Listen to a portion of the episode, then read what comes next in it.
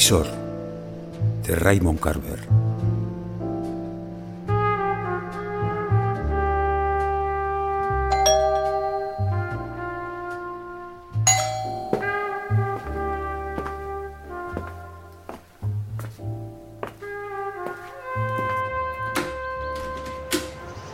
Un hombre sin manos llamó a mi puerta para venderme una fotografía de mi casa. Si exceptuamos los ganchos cromados, era un hombre de aspecto corriente, de unos 50 años. ¿Cómo perdió las manos? Le pregunté cuando me dijo lo que quería. Esa es otra historia. ¿Quiere una foto de su casa o no? Pasé, pasé. Acabó de hacer café. También había hecho un poco de jalea, pero eso no se lo dije. Eh, tendría que ir al aseo. Yo quería ver cómo sostenía la taza de café con aquellos ganchos. Sabía cómo utilizaba la cámara, una vieja Polaroid grande y negra. La llevaba pegada al pecho, atada con unas correas de cuero que le ceñían los hombros y le rodeaban la espalda. Se situaba en la acera, enfrente de una casa. La cuadraba en el visor, apretaba el botón con uno de los ganchos y al cabo de un par de minutos salía la fotografía de la casa. Le había estado observando desde la ventana. ¿Dónde ha dicho que estaba el aseo? Por ahí, a la derecha. Para entonces, doblándose y encorvándose, se había desembarazado de las correas. Dejó el cinturón en el sofá y se arregló la chaqueta. Puede echarle una ojeada a esto mientras estoy en el aseo. Cogí la fotografía que me tendía. Un pequeño rectángulo de césped. El camino de entrada, el cobertizo de los coches, las escaleras de la entrada, la ventana mirador y la ventana de la cocina. ¿Por qué habría de querer yo una fotografía de tal desastre?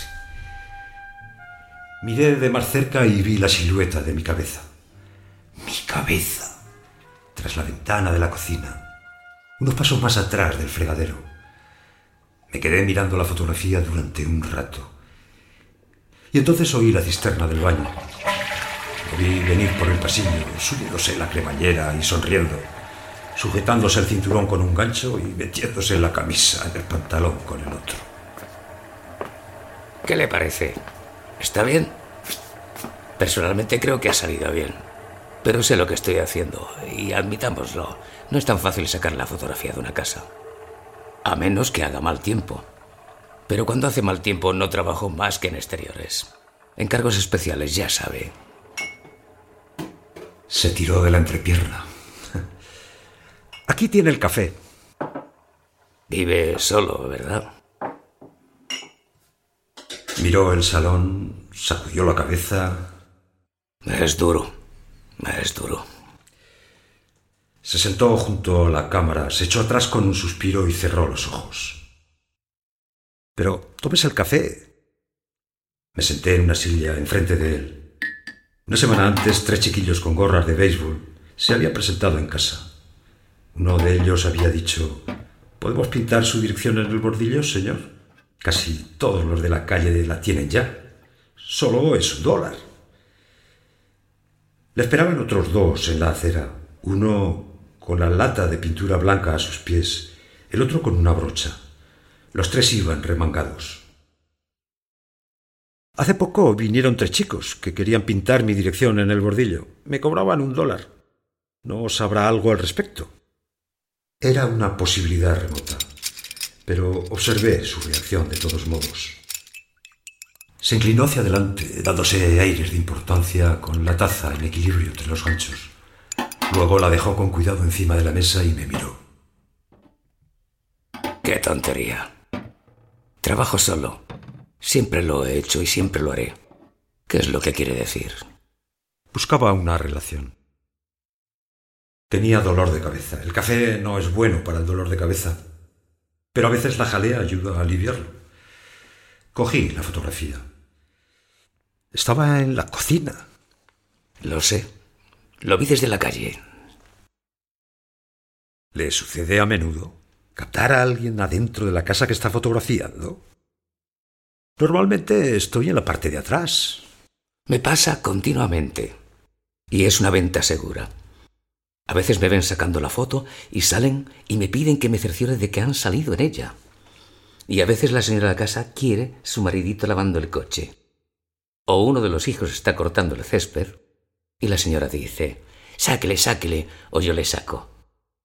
O la familia está comiendo tranquilamente en el patio y me piden que por favor le saque. Se le empezó a mover la pierna derecha.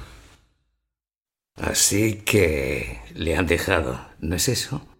Han hecho las maletas y se han largado. Duele. De esos chicos no sé nada. Yo no sé nada de chicos. No me gustan. Ni siquiera me gustan los míos. Trabajo solo, como le he dicho. ¿Quiere la foto? Sí, me la quedaré. Me puse de pie para recoger las tazas. Usted no vive por aquí. ¿Dónde vive? Ahora tengo una habitación en el centro. No está mal. Cojo el autobús, ya saben. Y salgo de la ciudad y después de trabajarme todos los barrios me voy a otra ciudad. Hay formas mejores para moverse, pero me las arreglo. ¿Y qué me dice de sus hijos? Esperé con las tazas, mirando cómo se levantaba trabajosamente del sofá. Que se jodan. Y su madre también. Esto se lo debo a ellos. Levantó los ganchos y me los puso delante de la cara. Se dio la vuelta y empezó a ponerse las correas.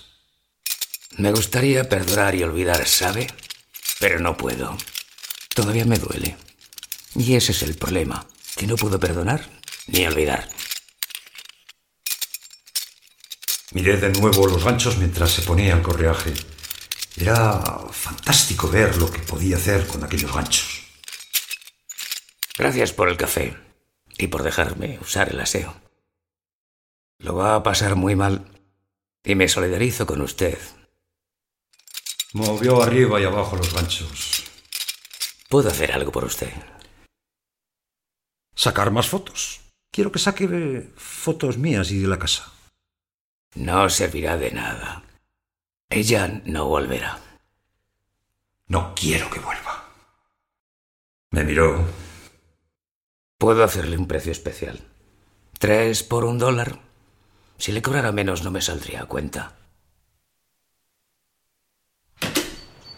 Salimos afuera, ajustó el obturador, me dijo dónde ponerme y nos pusimos manos a la obra. Fuimos desplazándonos alrededor de la casa. Lo hicimos todo de forma sistemática. A veces yo miraba de soslayo, otras directamente a la cámara. El estar fuera de casa me hacía sentirme mejor. Estupendo. Así está bien. Esa ha salido genial. Veamos.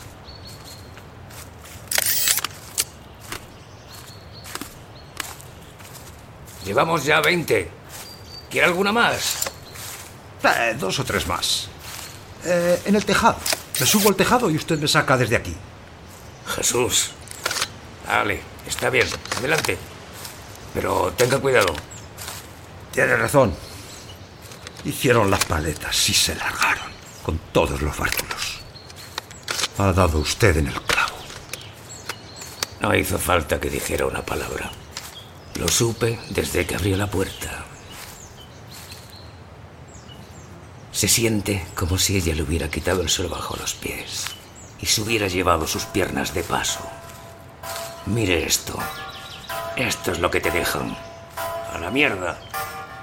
¿Quieres subirse al tejado o no? Tengo que irme. Saqué una silla de la casa y la puse justo debajo del borde de la entrada del cobertizo de los coches. Pero no llegaba. Él seguía en el camino de entrada y me observaba. Encontré una caja de embalaje y la puse encima de la silla. Me aupé hasta la techumbre del cobertizo y fui hasta el tejado de la casa. Y avancé a cuatro patas sobre él hasta un pequeño espacio llano que había cerca de la chimenea. Me puse en pie y miré a mi alrededor. Soplaba una ligera brisa. Agité las manos y él me devolvió el saludo con los dos ganchos. Y entonces vi las piedras. Era como un pequeño nido de piedra sobre la rejilla de la boca de la chimenea. Seguramente la chiquillería las había lanzado hasta allí al tratar de meterlas por el agujero de la chimenea. Cogí una de las piedras. Me tenía encuadrado en el visor. ¿Listo? Sí. Me volví y eché atrás el brazo. ¡Ahora!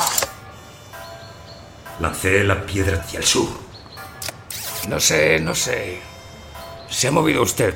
Lo veremos enseguida. Santo cielo, ha salido bien. ¿Sabe? Ha salido bien. ¡Otra vez! Cogí otra piedra, sonreí de oreja a oreja. Me sentía como si pudiera levitar, volar.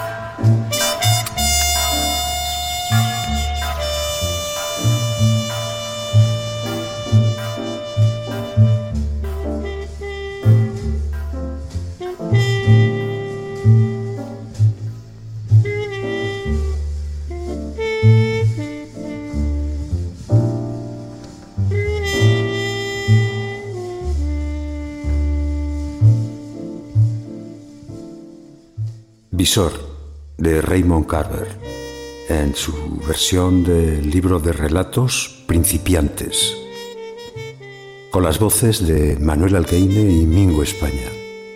Edición, montaje y efectos de Manuel Alcaine.